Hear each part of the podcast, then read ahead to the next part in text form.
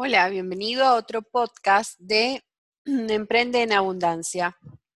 Quien te habla, María Ángel Vitos, y en esta oportunidad vamos a hablar sobre cinco reglas fundamentales para comenzar un negocio online. Seguramente si estás leyendo esto, muchas veces ha pasado por tu mente crear un negocio online. O tal vez estés pensando y te da curiosidad porque últimamente todas las cosas que ves estás relacionado a emprender en el mundo online. La respuesta es realmente muy sencilla y se debe a la flexibilidad que nos proporciona trabajar desde un computador en cualquier parte del mundo. Imagínate que puedes planificar tus vacaciones, ir a la playa, a un hotel, a las cabañas y mientras tengas internet y lleves tu laptop donde tengas que estar, puedes estar eh, pendiente, ocupada y eh, haciendo las actividades de tu negocio sin limitación de tiempo. Otra característica es que hay muchísimas herramientas hoy en día que automatizan muchos procesos. Entonces puedes dejar tu negocio en piloto automático haciendo un montón de funciones mientras tú descansas, te relajas o simplemente pones foco en temas que son realmente importantes. Pero no nos vayamos por la tangente y volvamos a las cinco reglas principales. La primera regla es saber en qué destacas qué quieres emprender y qué te hace realmente único. Es posible que en este momento mm, tu habilidad sea mm, las manualidades o pintar o puede ser diseñar, escribir, cocinar, eh, hacer, cocinar haciendo postres, o a lo mejor eres súper buena organizando, planificando, llevas agendas, eh, conoces las estructuras de la administración del hogar o la administración de, las de, una empresa, em, en fin, cualquier talento que tú sientas que se convierte en una pasión y siempre o escucharás reiterativamente hablar de pasiones porque si hacemos aquello que nos gusta lo vamos a hacer mejor. Entonces, si estás emprendiendo un negocio online, yo entiendo que quieres emprender haciendo algo que amas, no haciendo algo que detestas y a lo cual te vas a tener que enfrentar cada día. Entonces, una vez que tú identifiques qué te hace única o único, entonces es momento de pensar, perdón, una vez que identifiques tu talento, es momento de pensar en qué te hace único o única. Quizás, por ejemplo, tú haces manualidades, pero tus manualidades están orientadas en una técnica, eh, están hechas siempre en papel o en tela de algún tipo y están orientadas a una técnica, o tus conocimientos son las manualidades con em, cosas reciclables, con elementos reciclables, eh, y además de eso, eres muy buena explicándolo o muy bueno explicándolo. Entonces tú tienes que identificar cuál es tu talento y además qué te destaca de lo que hoy hay en el mercado. El segundo punto es ser flexible. Tienes que entender que si comienzas a emprender, no todo va a salir eh, perfecto o todo puede ser completamente estructurado déjate llevar un poco, relájate y disfruta del proceso, porque cada proceso también es bueno disfrutarlo. Empieza a crear eh, situaciones, eh, van a aparecer un montón de situaciones y, y te vas a tropezar con muchos escenarios y lo mejor de todo es que te sientes, te relajes y lo disfrutes.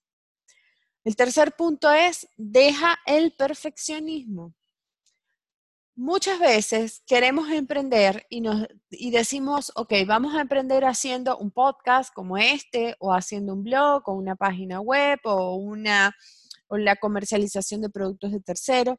Y hasta que no vemos que sale divino, sin errores, que está todo perfectamente alineado, no queremos hacer el lanzamiento de nuestro producto. Y la realidad es que nunca va a ser perfecto porque el mundo digital es un mercado que está en continuo cambio. Y tú lo que sí tienes que pensar es en hacer tu primer lanzamiento e ir mejorando tu lanzamiento con respecto al feedback que te van dando tus clientes.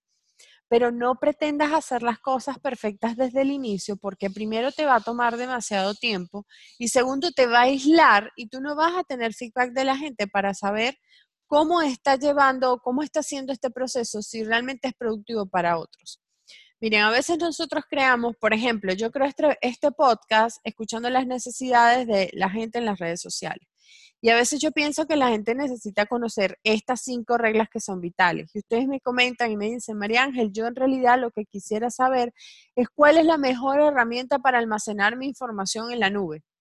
Y entonces yo digo, listo, ya está, yo creo entonces un contenido basado en esa necesidad, pero hasta que no sale este podcast, hasta que yo no empiezo a tener seguidores, no puedo entrar en esa fase de que mis seguidores tengan confianza en mí y me digan realmente cuáles son sus problemas, porque en definitiva yo lo que quiero es resolvérselos. Pero para resolvérselos yo tengo que crear una relación con esas personas. Esto es tan sencillo como que si yo mañana saliera a la calle y le dijera a la gente, tú quieres emprender, quieres emprender ya en los negocios digitales, la gente va a pensar que yo estoy loca y me va a evadir.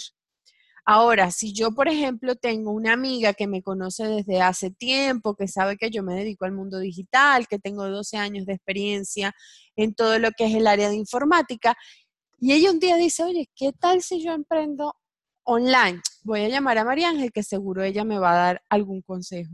¿Entienden la diferencia? Entonces uno, lo primero que tiene que hacer es entrar, es tratar de tener ese acercamiento con la gente, y esto es como un subconsejo dentro del consejo, este, y para lograrlo hay que dejar de lado eh, esa idea loca de ser perfecto. lo más lindo de la vida son sus imperfecciones. Así que aprendamos un poquito de esto. El cuarto, eh, la, cuarta regla es planifica y organiza tu tiempo. Es muy fácil dejarse llevar por internet. Eh, sobre todo, por ejemplo, cuando estamos preparando contenido, yo que eh, cuando voy a hacer un contenido para las redes sociales, pues tomo, tomo varios días, lo pienso, lo analizo, grabo estos podcasts, creo los artículos del blog.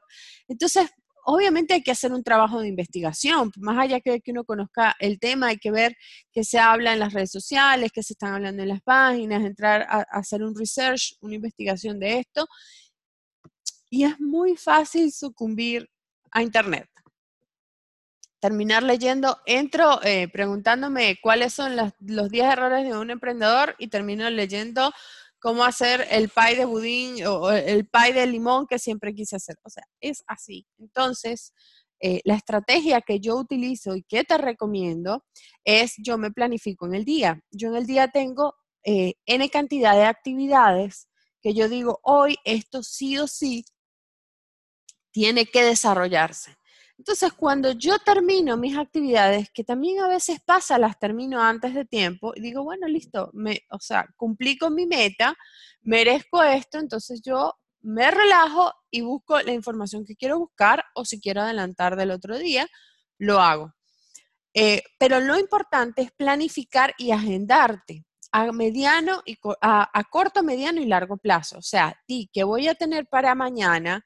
¿Qué voy a hacer en la semana? ¿Y cuál es el objetivo del mes? Y en función a eso, yo voy desmembrando el objetivo en actividades pequeñitas y las voy asignando en los días correspondientes.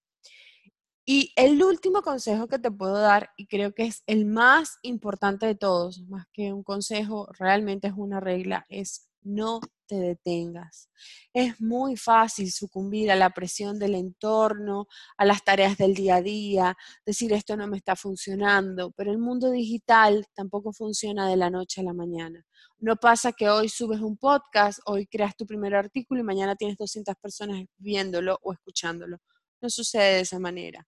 También está eh, vinculado a la paciencia a entender a nuestros eh, lectores, a entender a nuestro público y a nosotros mismos alentarnos. Cada vez que tú sientas que estás en el camino equivocado, yo te pido que cierres los ojos dos minutos y pienses dónde quieres estar cuál es el emprendimiento que tú quieres desarrollar.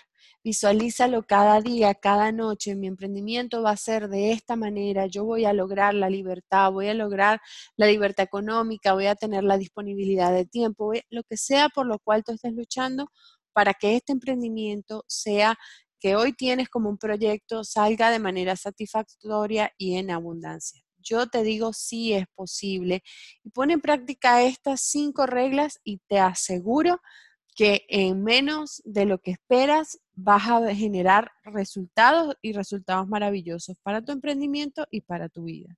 Espero que estos sencillos eh, tips o trucos te hayan servido.